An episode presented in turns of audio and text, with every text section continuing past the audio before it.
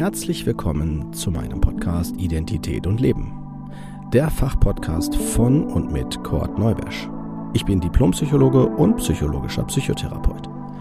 Dieser Podcast soll jeden ansprechen und dabei unterstützen, die eigene Identität anzuerkennen und die damit verbundene Autonomie zu leben. Wenn du dich jetzt fragst, was meint er damit, dann bist du genau hier richtig und ich empfehle dir, hör dir am besten die erste Folge an. Dort vermittle ich die wichtigsten Informationen und auch was der Podcast will. Ich wünsche dir auf jeden Fall viel Spaß und viele tolle Eindrücke. Los geht's!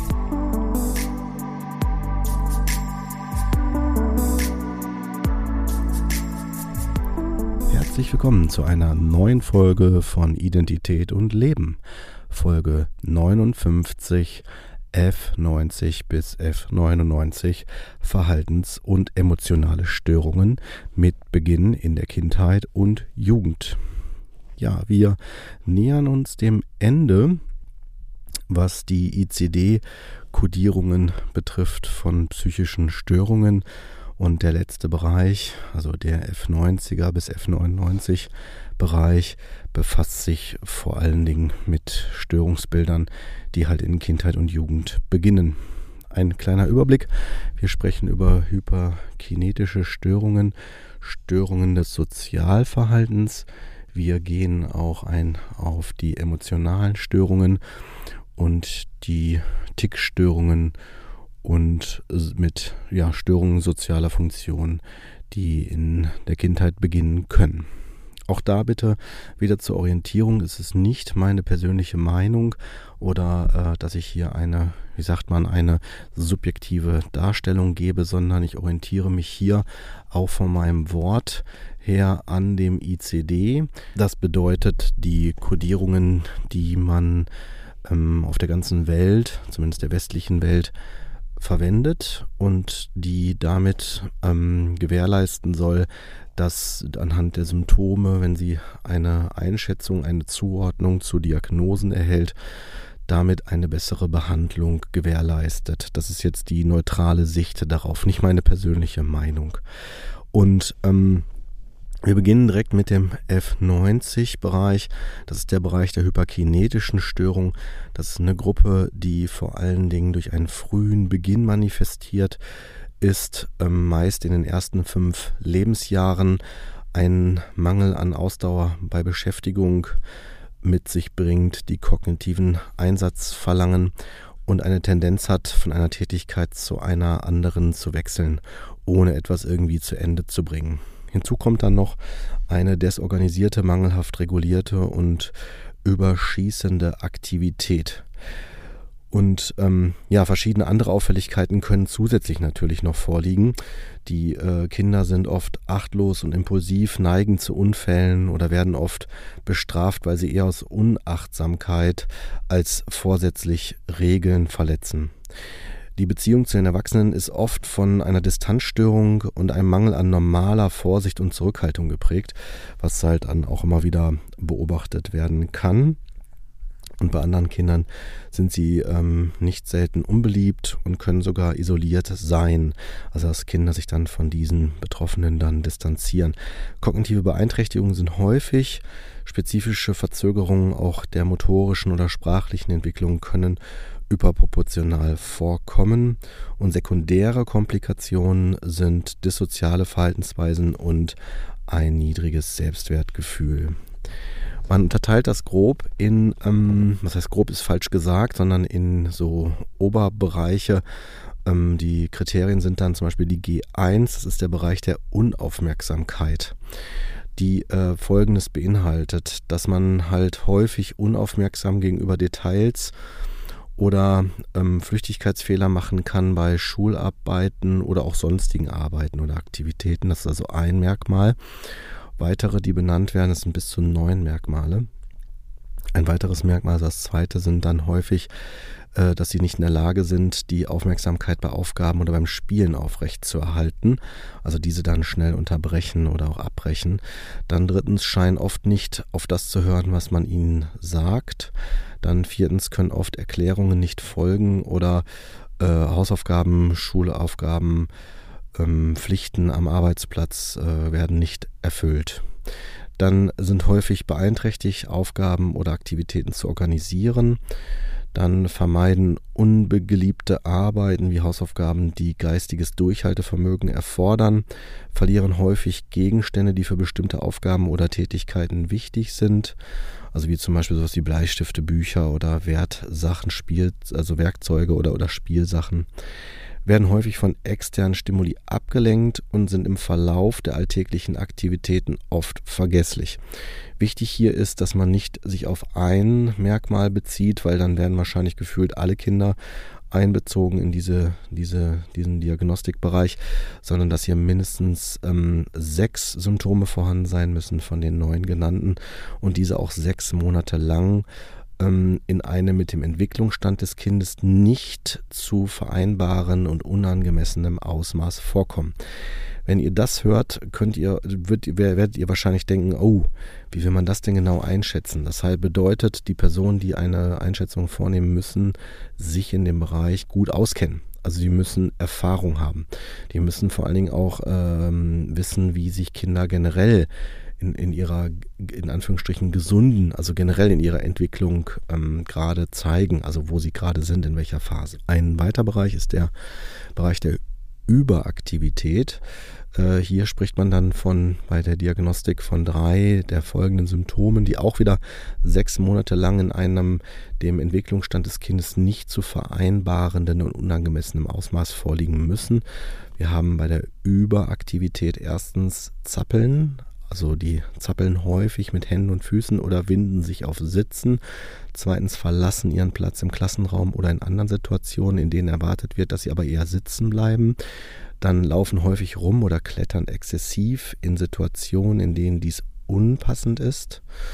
Ähm, bei ja, Jugendlichen oder Erwachsenen würde man eher dann von einem Unruhegefühl sprechen dann sind sie häufig unnötig laut beim Spielen oder haben Schwierigkeiten, sich ruhig mit Freizeitbeschäftigungen zu befassen zeigen auch ein anhaltendes Muster exzessiver motorischer Aktivität, die durch die soziale Umgebung oder Vorschriften nicht durchgreifend beeinflussbar sind. Ein weiterer großer Bereich neben der äh, Unaufmerksamkeit und Überaktivität ist der Bereich der Impulsivität. Hier spricht man von dann bei der Diagnostik von mindestens eines der folgenden Merkmale, die äh, von den Symptomen in die mindestens sechs Monate lang in einem auch wieder hier Entwicklung, dem Entwicklungsstand des Kindes nicht zu vereinbarenden und unangemessenem Ausmaß vorkommen müsste. Also können entweder platzen häufig mit der Antwort heraus, bevor die Frage beendet ist, dann können häufig nicht in einer Reihe warten oder warten nicht, bis sie bei Spielen oder in der Gruppe ähm, an der Reihe dran sind, dann unterbrechen oder stören andere häufig ähm, mit, mit äh, dass sie dann ins Gespräch andere sich ähm, oder auch ins Spiel einmischen und reden häufig exzessiv, also ohne angemessene oder soziale Beschränkung. Wie gesagt, da muss auch wieder geguckt werden, inwieweit das nicht angemessen ist für die, äh, für den Entwicklungsstand oder die, die, ja, für das, für die Entwicklung des Kindes. Dann ähm, der Beginn der Störung ist vor dem siebten Lebensjahr, um die Diagnose zu vergeben und die Symptomausprägung der Kriterien sollte in mehr als einer Situation erfüllt sein. Ich würde behaupten, dass das einer der hauptsächlichen, das ist jetzt meine persönliche Meinung, dass es einer der häufigsten Gründe ist, warum jemand mit dieser Diagnose kodiert wird, aber diese nicht vorliegt, weil ähm, man dann von einer Situation ausgeht, zum Beispiel in der Schule dann diese Auffälligkeiten gezeigt werden und zu Hause in einem anderen Kontext aus anderen Gründen. Dann hätten wir, wenn es nämlich nur ein Bereich wäre, zum Beispiel nur in der Schule, dann wäre es eine Problematik, die tatsächlich dann nur an der Schule zu, äh, als auch als Problem dann zu kodieren ist und nicht einer ähm, hier jetzt besprochenen hyperkinetischen Störung zu verzeichnen ist, was Diagnosen betrifft. Dann haben wir noch, ähm, dass die Symptome ähm, deutliches Leiden und Beeinträchtigung bei der sozialen, schulischen oder beruflichen Funktionsfähigkeit mit sich bringen und dass die äh, Störung nicht durch die Kriterien einer tiefgreifenden Entwicklungsstörung, einer manischen Episode oder depressiven Episode oder einer Angststörung eher ähm, zu ja, verzeichnen ist. Dann gibt es noch ein, eine Anmerkung, eine wichtige, dass äh, viele Experten Zustände beschreiben, die unter der Schwelle der hyperkinetischen Störung liegen, also dass sie sie nicht komplett erfüllen und dass also nur Teile erfüllt werden, aber keine Auffälligkeiten im Sinne von Überaktivität oder Impulsivität zum Beispiel, sondern eher eine Aufmerksamkeitsdefizit. Ne? Also man könnte auch sagen, umgekehrt können Kinder, die keine Aufmerksamkeitsprobleme haben, ja, aber Kriterien aus anderen Bereichen erfüllen. Und äh, das heißt dann, dass sie dann unter einer Aktivitätsstörung äh, leiden könnten. Und in gleicher Weise kann nämlich dann die Störung als spezifisch für zu Hause oder als schulspezifisch gesehen werden, wie ich das gerade schon sagte, ne, bei dem Punkt, dass es nur ähm, in einem Bereich dann vorliegt. Und diese Störungsbilder ähm, wurden bis jetzt noch nicht in die Hauptklassifikation aufgenommen. Das ist so zumindest im ICD bis zum ICD 10, von dem ich ja jetzt ausgehe, der Fall. Ne, das liegt dann daran, dass halt die empirische Validierung noch unzureichend ist. Das heißt also, man kann noch nicht genau eindeutig dann von, ähm, also ist die Effektstärke auch noch nicht groß genug, also die Aussagekraft auch nicht groß genug, um das jetzt entsprechend dann so zu behaupten. Dann die F90.0, das ist die einfache Aktivitäts- oder Aufmerksamkeitsstörung. Ähm, da ist das so, dass die, ja, die allgemeinen Kriterien für die hyperkinetische Störung erfüllt sein müssen äh, aber nicht für, aber nicht die für die Störung eines Sozialverhaltens, also die F91. Die F90.1 ist die hyperkinetische Störung des Sozialverhaltens. Hier wäre das so, dass die F90 erfüllt ist, also die allgemeinen Kriterien, und die äh, Störung des Sozialverhaltens dann auch die F91. Und dann haben wir noch die F90.8 die sonstige hyperkinetische Störung, die es ja dann noch gibt, die Restkategorie, ne? und die F90.9, die nicht näher bezeichnete hyperkinetische Störung. Ja, dann gehen wir in den Bereich der F91, das ist ein sehr großer Bereich der Störung des Sozialverhaltens. Das ist ähm, äh, das sind Störungen, Störungen, die durch ein sich wiederholendes und anhaltendes Muster des sozialen, aggressiven und aufsässigen Verhaltens charakterisiert sind. Dieses Verhalten übersteigt mit seiner gröberen Verletzung die altersentsprechenden sozialen Erwartungen. Ist also schwerwiegender als gewöhnlich ähm, kindischer Unfug oder jugendliche Aufmüpfigkeit. So kann man das dann einschätzen. Das anhaltende Verhaltensmuster muss sechs Monate oder länger bestanden haben, damit man da von einer Diagnose oder einer Kodierung ausgehen kann. Und die Störung des Sozialverhaltens kann auch bei anderen psychiatrischen Erkrankungen auftreten. Zum, in diesen Fällen ist die zugrunde liegende Diagnose dann zu verwenden. Beispiele für Verhaltensweisen, welche diese Diagnose begründen, umfassen ein extremes Maß an Streiten und Tyrannisieren, Grausamkeit gegenüber anderen Personen oder Tieren, erheblicher Destruktivität gegenüber Eigentum, Feuerlegen, Stehlen häufiges Lügen, Schulschwänzen oder Weglaufen von zu Hause, ungewöhnlich häufige und schwere Wutausbrüche und Ungehorsam. Und jedes dieser Beispiele ist bei erheblicher Ausprägung ausreichend für die Diagnose, nicht aber nur isolierte dissoziale Handlung. Hier haben wir jetzt äh, mehrere diagnostische Kriterien, die allgemein für die Störung des Sozialverhaltens ähm, ja, kodiert werden. Und zwar haben wir erst einmal das äh, folgende Kriterium, das Vorliegen eines wiederholten persistierenden Verhaltensmusters, bei dem entweder die Grundrechte anderer oder die wichtigsten altersentsprechenden sozialen Normen oder Gesetze verletzt werden, mindestens sechs Monate anhalten und äh, mit einigen der unten angegebenen Symptome. Jetzt kommen einige, ich werde die mal aufführen. Und zwar erstens ähm, für das Entwicklungsalter ungewöhnlich häufige und schwere Wutausbrüche. Dann zweitens häufiges Streiten mit Erwachsenen. Drittens häufige aktive Verweigerung von Forderungen Erwachsener und Hinwegsetzen über Regeln. Viertens häufiges offensichtlich wohlüberlegtes Handeln, das andere ärgert. Fünftens, häufig verantwortlich machen anderer für die eigenen Fehler oder für eigenes Fehlverhalten. Dann sechstens, häufige Empfindlichkeit oder sich belästigt fühlen durch andere. Siebtens, häufiger Ärger oder Groll. Achtens häufige Gehässigkeiten oder Rachsucht, neuntens häufiges Lügen oder Brechen von Versprechen, um materielle Vorteile und Begünstigungen zu erhalten oder um Verpflichtungen zu vermeiden, zehntens häufiges Beginnen von körperlichen Auseinandersetzungen Elftens Gebrauch von möglicherweise gefährlichen Waffen. Zwölftens häufiges Draußenbleiben in der Dunkelheit entgegen dem Verbot der Eltern. Dreizehntens körperliche Grausamkeit gegenüber anderen Menschen.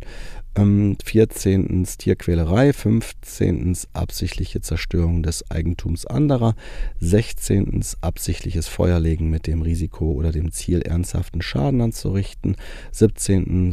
Stehlen von Wertgegenständen ohne Konfrontation mit dem Opfer, entweder zu Hause oder außerhalb, 18. häufiges Schuleschwänzen beginnen vor dem 13. Lebensjahr, 19. Weglaufen von dem Eltern oder elterlichen Ersatzpersonen mindestens zweimal oder einmal länger als eine Nacht, 20. eine kriminelle Handlung, bei der das Opfer direkt angegriffen wird, 21. Zwingen einer anderen Person zu sexuellen Aktivitäten, 22. Äh, häufiges Tyrannisieren anderer und 23 haben wir hier noch Einbruch in Häuser, Gebäude oder Autos.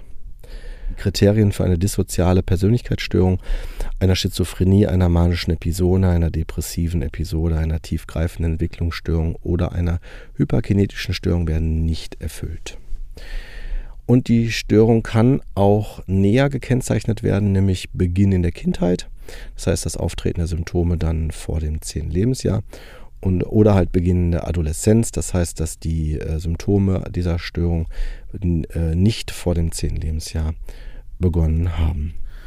Es wird vorgeschlagen, zusätzlich zu diesen Kategorien die Fälle entsprechend dem Störungsausmaß in den folgenden Bereichen näher zu beschreiben. Erstens Hyperaktivität. Zweitens emotionale Störung. Und drittens Schwergrad der Störung des Sozialverhaltens. Einmal in leicht, also keine oder nur wenige Symptome, über die hinaus, die für die Diagnose gefordert werden. Die Verhaltensprobleme verursachen anderen nur geringen Schaden. Mittelgradig, die Zahl der Symptome und der Schaden für andere liegt zwischen leicht und schwer.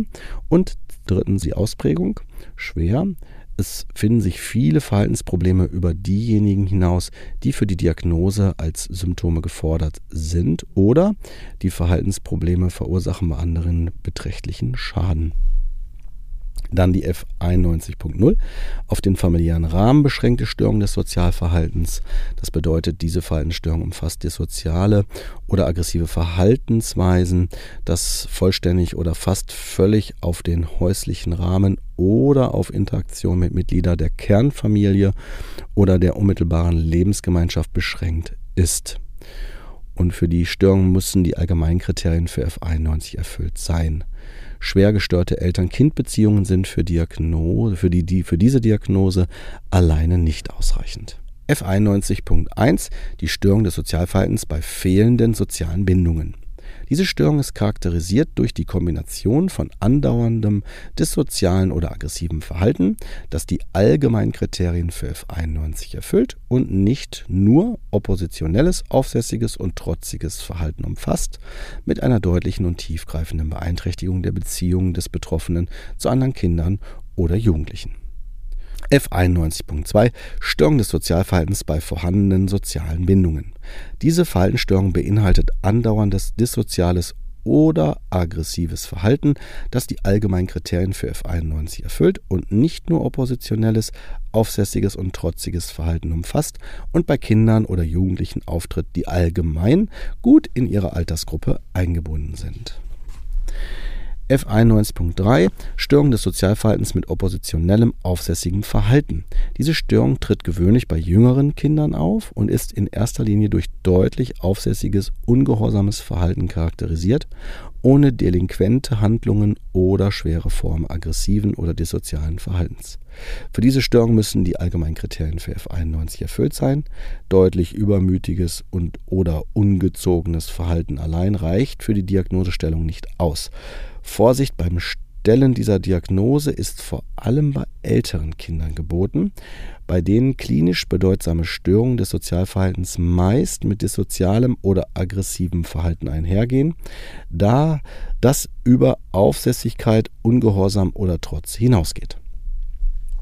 Dann haben wir noch die F91.8, sonstige Störungen des Sozialverhaltens. Dann F91.9, nicht näher bezeichnete Störungen des Sozialverhaltens. Dann haben wir die F92, die kombinierte Störung des Sozialverhaltens und der Emotionen. Diese Gruppe von Störungen ist durch die Kombination von anhaltendem, aggressiven, dissozialen oder aufsässigen Verhalten charakterisiert, mit offensichtlichen und eindeutigen Symptomen von Depression, Angst oder anderen emotionalen Störungen. Sowohl, sowohl die Kriterien für Störungen des Sozialverhaltens im Kindesalter, also F91, als auch für emotionale Störungen des Kindesalters F93, beziehungsweise für eine erwachsenentypische neurotische, also F40 bis F49, oder affektive Störung F30 bis F39 müssen erfüllt sein. Dann die F92.0, Störung des Sozialverhaltens mit depressiver Störung. Diese Kategorie verlangt die Kombination einer Störung des Sozialverhaltens F91 mit andauernder und deutlicher depressiver Verstimmung F32, die sich in ausgeprägtem Leiden, Interessenverlust, mangelndem Vergnügen an alltäglichen Aktivitäten, Schulderleben und Hoffnungslosigkeit zeigt. Schlafstörungen und Appetitlosigkeit können gleichfalls vorhanden sein. Die F92.8 haben wir dann, das sind die sonstige kombinierte Störungen des Sozialverhaltens und der Emotion und die F92.9 sind die nicht näher bezeichnete kombinierte Störungen des Sozialverhaltens und der Emotionen. Dann haben wir die F93, die emotionale Störung des Kindesalters. Diese stellen in erster Linie Verstärkungen normaler Entwicklungstrends dar und weniger eigenständige, qualitativ abnorme Phänomene. Die Entwicklungsbezogenheit ist das diagnostische Schlüsselmerkmal für die Unterscheidung der emotionalen Störungen mit Beginn in der Kindheit von den neurotischen Störungen. Hier dann noch eine Anmerkung. Die phobischen Störungen des Kindesalters, also F93.1, die Störungen mit sozialer Ängstlichkeit des Kindesalters, das ist die F93.2 und die generalisierte Angststörung des Kindesalters, die F93.80, haben eindeutige Ähnlichkeit mit Störungen des Abschnittes F4.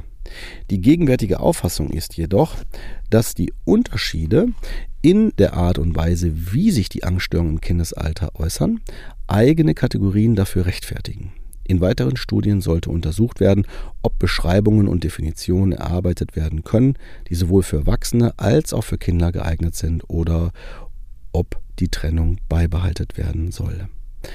Dann haben wir die F93.0, die emotionale Störung mit Trennungsangst des Kindesalters soll nur dann diagnostiziert werden, wenn die Furcht vor Trennung den Kern der Angst darstellt und wenn eine solche Angst erstmals während der frühen Kindheit auftrat. Sie unterscheidet sich von normaler Trennungsangst durch eine unübliche Ausprägung, eine abnorme Dauer über die typische Altersstufe hinaus und durch eine deutliche Beeinträchtigung sozialer Funktionen. Mindestens drei der folgenden Merkmale muss dafür erfüllt sein. Die also erstens die unrealistische und anhaltende Besorgnis über mögliches Unheil, das der Hauptbezugsperson zugestoßen sein könnte oder über den möglichen Verlust solcher Personen. Zweitens unrealistische oder anhaltende Besorgnis, dass ein unglückliches Ereignis das Kind von einer Hauptbezugsperson trennen werde. Drittens andauernde Abneigung oder Verweigerung, zur Schule zu gehen aus Angst vor Trennung von einer Hauptbezugsperson oder um zu Hause zu bleiben. Viertens Trennungsschwierigkeiten am Abend, erkennbar an einem der folgenden Merkmale, nämlich die anhaltende Abneigung oder Weigerung, schlafen zu gehen, ohne dass eine Hauptbezugsperson dabei oder in der Nähe ist. B. Häufiges Aufstehen nachts, um die Anwesenheit der Bezugsperson zu überprüfen oder bei ihr zu schlafen. Oder C. Anhaltende Abneigung oder Weigerung, auswärts zu schlafen. Fünftens, anhaltende unangemessene Angst davor, allein zu sein oder tagsüber ohne die Hauptbezugsperson zu Hause zu sein. Sechstens, wiederholte Albträume zu Trennungsthemen. Siebtens, wiederholtes Auftreten somatischer Symptome, wie zum Beispiel Bauchschmerzen, Kopfschmerzen, Erbrechen oder Übelkeit. Bei Gelegenheiten, die mit einer Trennung von einer Hauptbezugsperson verbunden sind, wie beim Verlassen des Hauses, um zur Schule zu gehen oder bei anderen Gelegenheiten, die mit Trennung verbunden sind. Dann extremes oder wiederholtes Leiden in Erwartung während oder unmittelbar nach der Trennung von einer Hauptbezugsperson. Diese zeigt sich in Angst, Schreien, Wutausbrüche, in der anhaltenden Weigerung, von zu Hause wegzugehen, in dem intensiven Bedürfnis, mit den Eltern zu reden oder in dem Wunsch, nach Hause zurückzukehren. Ferner in Unglücklichsein, Apathie oder sozialem Rückzug. Dann ein weiteres diagnostisches Kriterium ist das Fehlen einer generalisierten Angststörung des Kindesalters, also die F93.8. Und dann ein weiteres Kriterium ist der Beginn vor dem sechsten Lebensjahr. Ein weiteres Kriterium ist, die Störung tritt nicht im Rahmen einer umfassenden Störung der Emotionen, des Sozialverhaltens oder der Persönlichkeit auf oder bei einer tiefgreifenden Entwicklungsstörung, einer psychotischen Störung oder einer durch psychotrope Substanzen bedingten Störung. Und das letzte Kriterium hierfür ist, die Dauer sollte mindestens vier Wochen sein. Dann haben wir die F93.1, die phobische Störung des Kindesalters. Es handelt sich um Befürchtungen in der Kindheit, die eine deutliche Spezifität für die entsprechenden Entwicklungsphasen aufweisen und in einem gewissen Ausmaß bei der Mehrzahl der Kinder auftreten. Hier aber in einer besonderen Ausprägung in der Kindheit auftretende Befürchtungen, die nicht normaler Bestandteil der psychosozialen Entwicklung sind. Die diagnostischen Kriterien sind eine anhaltende oder wiederkehrende Angst, also Phobie, die zwar entwicklungsphasen-spezifisch ist oder zum Zeitpunkt des Beginns war, die aber übermäßig ausgeprägt und mit deutlichen sozialen Beeinträchtigungen verbunden ist. Ein weiteres Kriterium ist das Fehlen einer generalisierten Angststörung des Kindesalters. Und C. Die Störung tritt nicht auf im Rahmen einer umfassenden Störung der Emotion, des Sozialverhaltens oder der Persönlichkeit oder bei tiefgreifender Entwicklungsstörung, einer psychotischen Störung oder einer psychotropen Substanz bedingten Störung. Und die Dauer ist auch hier mindestens vier Wochen. Dann haben wir die F93.2, die Störung mit sozialer Ängstlichkeit des Kindesalters. Bei dieser Störung besteht ein Misstrauen gegenüber Fremden und sozialer Besorgnis oder Angst in neuen, fremden oder sozial bedrohlichen Situationen. Diese Kategorie sollte nur verwendet werden, wenn solche Ängste in der frühen Kindheit auftreten und sowohl im Ausmaß ungewöhnlich ausgeprägt als auch mit sozialer Beeinträchtigung verbunden sind. Die Kriterien sind A anhaltende Ängstlichkeit in sozialen Situationen, in denen das Kind auf fremde Personen, auch Gleichaltrige trifft, mit vermeidenden Verhalten. B. Befangenheit, Verlegenheit oder übertriebene Sorge über die Angemessenheit des Verhaltens ähm, fremden Personen gegenüber. C. Deutliche Beeinträchtigung und Reduktion sozialer Beziehungen, die in Folge vermindert sind. In neuen oder erzwungenen sozialen Situationen deutlichen Leiden und unglücklich sein mit Weinen, Fehlen von spontanen Äußerungen oder Rückzug aus der Situation. D. Befriedigende soziale Beziehungen zu Familienmitgliedern und zu gut bekannten Gleichaltrigen. E. Die Störung beginnt im Allgemeinen in der Entwicklungsphase, in der diese ängstlichen Reaktionen als angemessen angesehen werden. Die übermäßige Ausprägung des zeitlichen Überdauerns und die begleitenden Beeinträchtigungen müssen vor dem sechsten Lebensjahr manifestiert werden. F. Fehlen einer generalisierten Angststörung des Kindesalters. G. Die Störung tritt nicht im Rahmen einer umfassenderen Störung der Emotion, des Sozialverhaltens oder der Persönlichkeit auf oder bei einer tiefgreifenden Entwicklungsstörung, einer psychotischen Störung oder einer substanzbedingten Störung. Und H. Dauer mindestens vier Wochen. Dann haben wir die F93.3, die emotionale Störung mit Geschwisterrivalität. Die Mehrzahl junger Kinder zeigt gewöhnlich ein gewisses Ausmaß emotionaler Störungen nach der Geburt eines unmittelbar nachfolgenden jüngeren Geschwisters. Eine emotionale Störung mit Geschwisterrivalität sollte nur dann diagnostiziert werden, wenn sowohl das Ausmaß als auch die Dauer der Störung übermäßig ausgeprägt sind und mit sozialer Beeinträchtigung einhergeht. Die Kriterien sind a auffällige, intensive negative Gefühle gegenüber einem unmittelbar jüngeren Geschwisterkind. B. Emotionale Störungen mit Regression, Wutausbrüchen, Verstimmungen, Schlafstörungen, oppositionellem oder aufmerksamkeitssuchendem Verhalten gegenüber einem oder beiden Elternteilen. C. Beginnt innerhalb von sechs Monaten nach der Geburt eines unmittelbar jüngeren Geschwisters. D. Dauer mindestens vier Wochen. Dann haben wir noch die F93.8, die sonstige emotionale Störung des Kindesalters. Und dann haben wir die F93.80, die generalisierte Angststörung des Kindesalters. Also da kann man zu sagen, dass Kinder und Jugendliche meist äh, weniger über die für die generalisierte Angststörung typischen Beschwerden klagen als Erwachsene und die spezifischen Symptome der vegetativen Stimulation oder Stimulierung stehen oft weniger im Vordergrund. Für diese Betroffenen können folgende alternative Kriterien verwendet werden. A. Intensive Ängste und Sorgen, also ängstliche Erwartung, über einen Zeitraum von mindestens sechs Monaten an mindestens der Hälfte der Tage.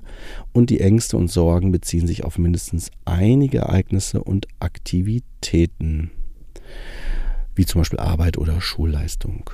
Dann B, die Betroffenen finden es zu schwierig, mit den Sorgen fertig zu werden.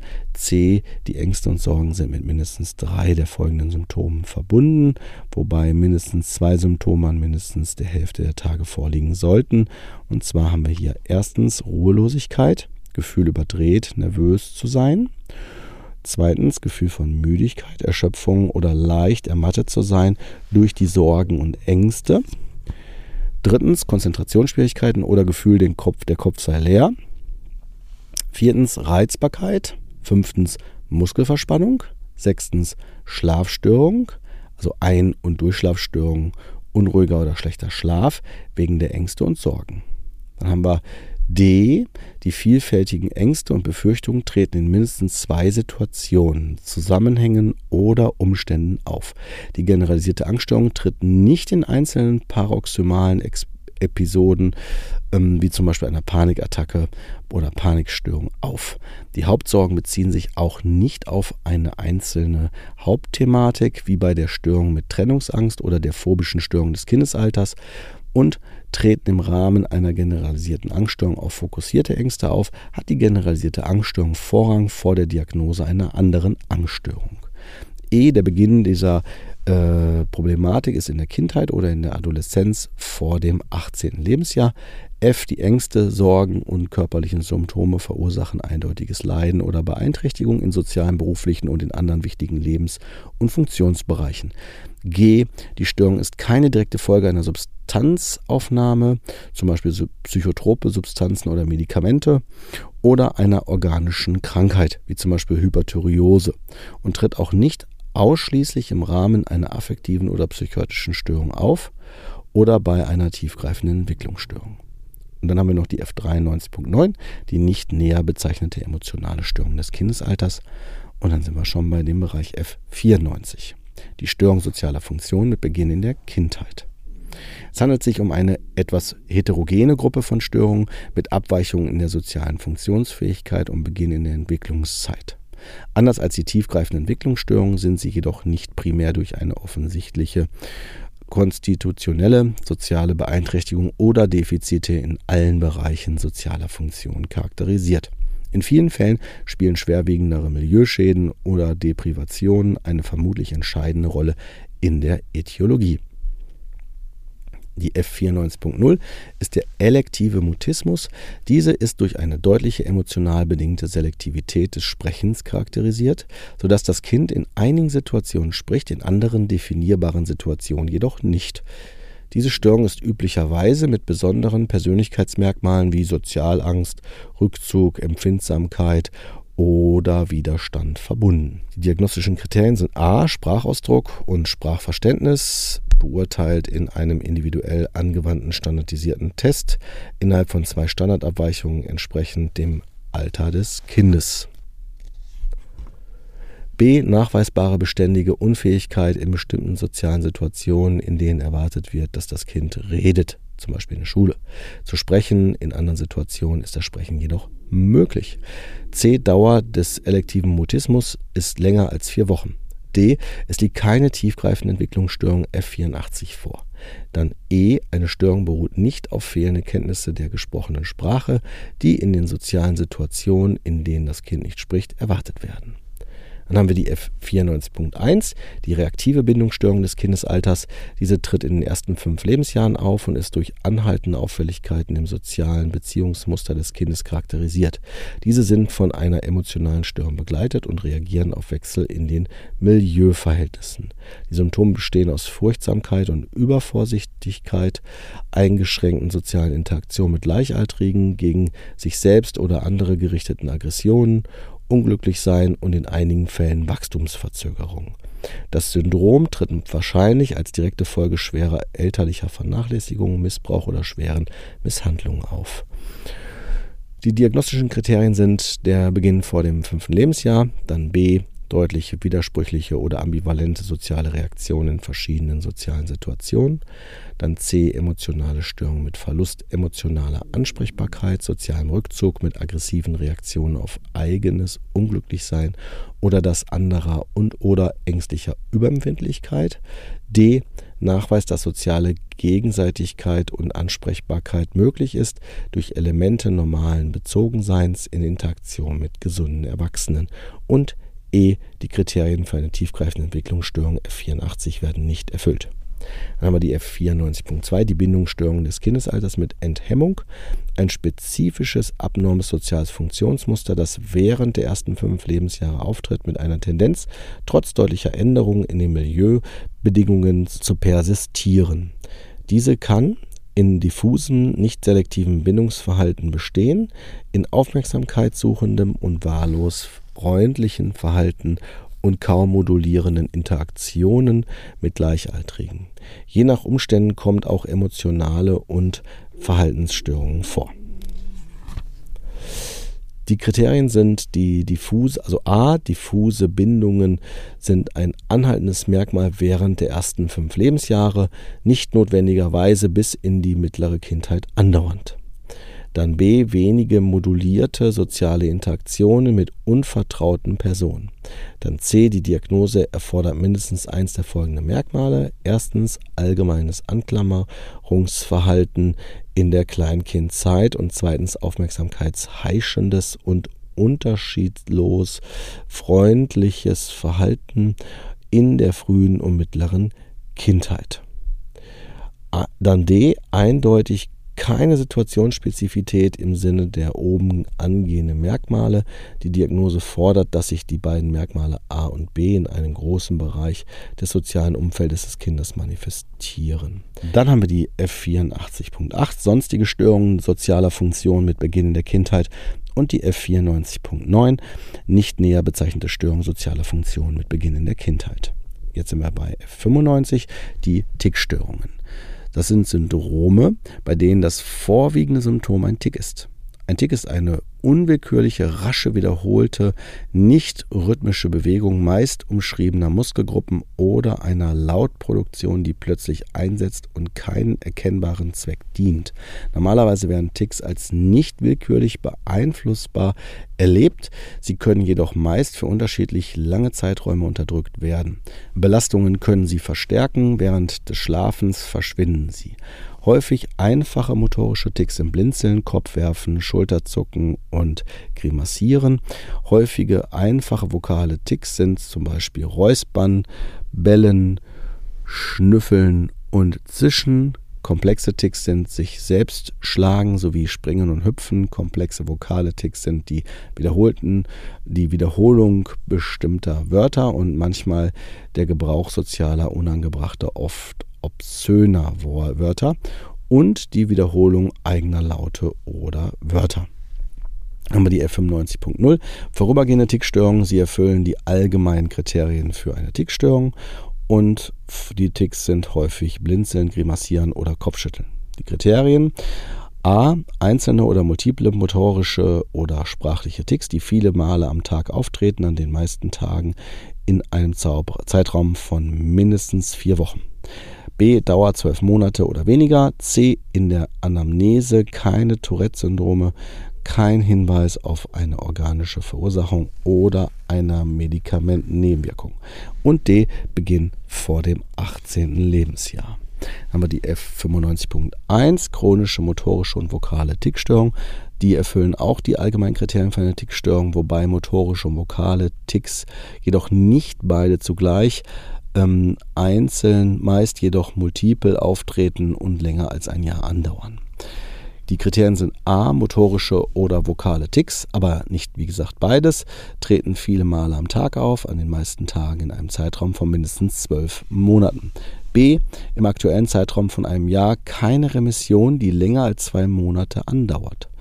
C, in der Anamnese kein Tourette-Syndrom, kein Hinweis auf eine organische Verursachung oder eine Medikamentennebenwirkung. Und D, Beginn vor dem 18. Lebensjahr haben wir die F95.2, die kombinierte vokale und multiple motorischen Ticks, Tourette-Syndrom auch genannt. Eine Form der Tickstörung, bei der gegenwärtig oder in der Vergangenheit multiple motorische Ticks und ein oder mehrere vokale Ticks vorgekommen sind, die aber nicht notwendigerweise gleichzeitig auftreten müssen. Die Störung verschlechtert sich meist während der Adoleszenz und neigt dazu, bis in das Erwachsenenalter anzuhalten. Die vokalen Ticks sind häufig multiple mit explosiven, repetitiven Vokalisationen, äh, Räuspern, Grunzen und Gebrauch von obszönen Wörtern oder Phrasen. Manchmal besteht eine begleitende gestische Exopraxie, die ebenfalls obszöner Natur sein kann. Dann Kriterien. A. Während der Störung haben multiple motorische Ticks und ein oder mehrere vokale Ticks eine Zeit lang bestanden, aber nicht notwendigerweise gleichzeitig. B. Die Ticks treten viele Male am Tag auf, fast jeden Tag länger als ein Jahr, ohne Remission im gegebenen Jahr, die länger als zwei Monate dauern. B. Die Ticks treten viele Male am Tag auf, fast jeden Tag länger als ein Jahr, ohne Remission im gegebenen Jahr, die länger als zwei Monate dauerte. Und C. Beginn vor dem 18. Lebensjahr. Dann haben wir die F95.8, die sonstige Tickstörung, und die F95.9, die nicht näher bezeichnete Tickstörung. Dann haben wir die F98, die anderen verhaltens- und emotionalen Störungen mit Beginn in der Kindheit und Jugend. Dieser heterogene Gruppe von Störungen ist der Beginn in der Kindheit gemeinsam. Sonst unterscheiden sie sich jedoch in vielerlei Hinsicht. Einige der Störungen repräsentieren gut definierbare Syndrome, andere sind jedoch nicht mehr als Syndromkomplexe die hier aufgeführt werden wegen ihrer Häufigkeit und ihrer sozialen Folgen und weil sie anderen Syndromen nicht zugeordnet werden können. Wir haben einmal die F98.0, die nicht-organische Enuresis. Diese Störung ist charakterisiert durch unwillkürlichen Harnabgang am Tag und in der Nacht untypisch für das Entwicklungsalter. Sie ist nicht Folge einer mangelnden Blasenkontrolle aufgrund einer neurologischen Erkrankung, epileptischer Anfälle oder einer strukturellen Anomalie der ableitenden Harnwege. Die Enuresis kann von Geburt an bestehen oder nach einer Periode bereits erworbener Blasenkontrolle aufgetreten sein. Die Enuresis kann von einer umfassenderen emotionalen und Verhaltensstörung begleitet werden. Die Kriterien sind, das betroffene Kind ist nach lebens- und geistigem Alter mindestens fünf Jahre alt, b. unwillkürliche oder beabsichtigte Harnentleerung in das Bett oder die Kleidung mit einer Häufigkeit von mindestens zweimal im Monat bei Kindern unter sieben Jahren, mindestens einmal im Monat bei siebenjährigen oder älteren Kindern. C. Die Enuresis ist nicht Folge epileptischer Anfälle, einer neurologisch bedingten Inkontinenz, einer anatomischen Abweichung des Urogenitaltraktes oder Folge irgendeiner anderen nicht psychiatrischen medizinischen Erkrankung. Dann D, es liegt keine psychische Störung vor, die die Kriterien für eine andere ICD-10-Kategorie erfüllen würde. Dann E, Dauer der Störung mindestens drei Monate. Dann die F98.1, nicht-organische Enkopresis, also wiederholtes willkürliches oder unwillkürliches Absetzen von äh, Kot normaler oder fast normaler Konsistenz an Stellen, die im soziokulturellen Umfeld des Betroffenen nicht dafür vorgesehen sind. Die Störung kann eine abnorme Verlängerung der normalen infantilen Inkonsistenz darstellen oder einen Kontinenzverlust nach bereits vorhandener Darmkontrolle. Oder es kann sich um ein absichtliches Absetzen von Stuhl an dafür nicht vorgesehenen Stellen trotz normaler physiologischer Darmkontrolle handeln. Dieser, dieses Zustandsbild kann als monosymptomatische Störung auftreten oder als Teil einer umfassenderen Störung, besonders einer emotionalen Störung oder einer Störung des Sozialverhaltens. Die Ursachen einer eventuell gleichzeitig bestehenden Obstipation, also Verstopfung, kann zusätzlich kodiert werden. Die Kriterien sind wiederholtes willkürliches oder unwillkürliches Absetzen von Stuhl an dafür nicht vorgesehenen Stellen. Diese Störung kann auch als Überlaufinkontinenz infolge eines funktionellen Stuhlverhaltens auftreten. Dann B, chronologisches und geistiges Alter von mindestens vier Jahren. C, mindestens ein Einkoten pro Monat. D, Dauer von mindestens sechs Monaten. Und E, Fehlen einer organischen Krankheit, die einen ausreichenden Grund für das Einkoten darstellen. Dann haben wir die F 98.2 die Fütterstörung im Säuglings- und Kindesalter, eine Fütterungsstörung mit unterschiedlicher Symptomatik, die gewöhnlich für das Kleinkindalter und frühes Kindesalter spezifisch ist. Im Allgemeinen umfasst sie Nahrungsverweigerung, extrem wählerisches Essverhalten bei angemessenem Nahrungsangebot und einer einigermaßen kompetenten Betreuungsperson in Abwesenheit einer organischen Erkrankung. Begleiten kann Rumination, das heißt wiederholtes Heraufwürgen von Nahrung ohne Übelkeit oder einer gastrointestinalen Erkrankung vorhanden sein. Die Kriterien sind a. anhaltende Unfähigkeit, adäquat zu essen oder anhaltende Rumination oder Regurgitation von Speisen. Dann haben wir B, mangelnde Gewichtszunahme, Gewichtsverlust oder andere eindeutige Gesundheitsstörungen über einen Zeitraum von mindestens einem Monat. C. Beginn der Störung vor dem sechsten Lebensjahr. D. Keine anderen psychischen oder Verhaltensstörungen des ICD-10. Und E. Keine organische Krankheit, die die Essstörung erklären könnte. Dann haben wir die F 98.3, Pika im Kindesalter, anhaltender Verzehr nicht essbarer Substanzen wie Erde, Farbschnipsel und so weiter. Sie kann als eines von vielen Symptomen einer umfassenderen psychischen Störung wie Autismus auftreten oder sie kann als relativ isolierte psychopathologische Auffälligkeit vorkommen. Nur die letztere wird hier klassifiziert. Das Phänomen ist bei intelligenzgeminderten Kindern am häufigsten.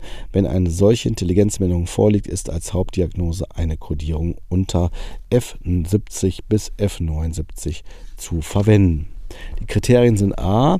anhaltender oder wiederholter Verzehr nicht essbarer Substanzen mit einer Häufigkeit von mit einer Häufigkeit von mindestens zweimal pro Woche, b. Dauer von mindestens einem Monat, C. Keine andere psychische oder Verhaltensstörung des ICD-10. D. Chronologisches und geistiges Alter von mindestens zwei Jahren. E. Das Essverhalten ist nicht Teil eines kulturell akzeptierten Brauchs. Dann F 98.4 Stereotype Bewegungsstörung. Das hier wird beschrieben, die willkürlich wiederholte stereotype nicht funktionale und oft rhythmische Bewegung, die nicht Teil einer anderen psychischen oder neurologischen Erkrankung ist. Wenn solche Bewegungen als Symptome einer anderen Störung vorkommen, sollte nur die übergreifende Störung kodiert werden. Nicht selbstbeschädigende Bewegungen sind zum Beispiel Körperschaukeln, Kopfschaukeln, Haare zupfen, Haare drehen, Fingerschnipsgewohnheiten und Händeklatschen. Stereotype Selbstbeschädigungen sind zum Beispiel wiederholtes Kopfanschlagen, ins Gesicht schlagen, in die Hände bohren, äh, in die Augen bohren und beißen, in Hände, Lippen oder andere Körperpartien. Alle stereotypen Bewegungsstörungen treten am häufigsten in Verbindung mit Intelligenzminderung auf. Wenn dies der Fall ist, sind beide Störungen zu kodieren. Wenn das Bohren in den Augen bei einem Kind mit visueller Behinderung auftritt, soll beides kodiert werden. Das Bohren in den Augen mit F 98.4 und die Sehstörung mit der Kodierung der entsprechenden somatischen Störung. Die diagnostischen Kriterien sind stereotype Bewegungen, die in einem solchen Ausmaß auftreten, dass sie entweder körperliche Verletzungen hervorrufen oder normale Aktivitäten beträchtlich behindern. B. Dauer von mindestens einem Monat und C. Keine andere psychische oder Verhaltensstörung des ICD-10s. Dann haben wir die F98.5, das Stottern. Hierbei ist das Sprechen durch häufiges Wiederholen oder Dehnung von Lauten, Silben und Wörtern oder alternativ durch häufiges Zögern und Innehalten, das den rhythmischen Sprechfluss unterbricht, gekennzeichnet. Es soll als Störung nur klassifiziert werden, wenn die Sprechflüssigkeit deutlich beeinträchtigt ist. Dann haben wir noch die F98.6, das ist das Poltern. Eine hohe Sprechgeschwindigkeit mit Störung der Sprechflüssigkeit, jedoch ohne Wiederholungen oder Zögern, von einem Schweregrad, der zu einer beträchtigten Sprechverständlichkeit führt. Das Sprechen ist unregelmäßig und unrhythmisch, mit schnellen und ruckartigen Anläufen, die gewöhnlich zu einem fehlerhaften Satzmuster führen. Die Dauer sollte hier mindestens drei Monate sein. Die F 98.8 sonstige andere Verhaltens- und emotionale Störungen mit Beginn in der Kindheit und Jugend. Und dann haben wir noch die F98.9, nicht näher bezeichnete Verhaltensstörung und emotionale Störung mit Beginn in der Kindheit und Jugend. Und die F99, die nicht näher bezeichnete psychische Störung. Damit sind wir am Ende angekommen. Wir haben jetzt die ICD-10-Klassifikation psychischer Störungen von F0 bis F99 besprochen und ihr habt damit einen Überblick bekommen können, wie die äh, Symptome anhand der Kriterien zu Diagnosen kodiert werden können. Nochmal wiederholt gesagt, es spiegelt nicht meine Meinung wider, sondern ich will damit euch einen Eindruck, einen Überblick verschaffen, wie die, wie das Gesundheitswesen ähm, der westlichen Welt mit der Einschätzung umgeht und diese auch vornimmt. Und wir werden dann in den nächsten Folgen dazu direkt und indirekt äh, Bezug nehmen, dass ich dann eine entsprechende Einschätzung, also einen Kommentar gebe und euch dann dabei auch helfe, Dinge besser zu erkennen, auch zu verstehen und dann auch eine Einschätzung zu machen, inwieweit brauche ich jetzt fachliche Unterstützung und äh, was kann ich sonst stattdessen auch selber machen oder vielleicht auch anders sehen. Soweit aber erstmal für heute. Ich wünsche euch einen angenehmen Tag und würde mich freuen, wenn ihr das nächste Mal wieder dabei seid. Bis dahin.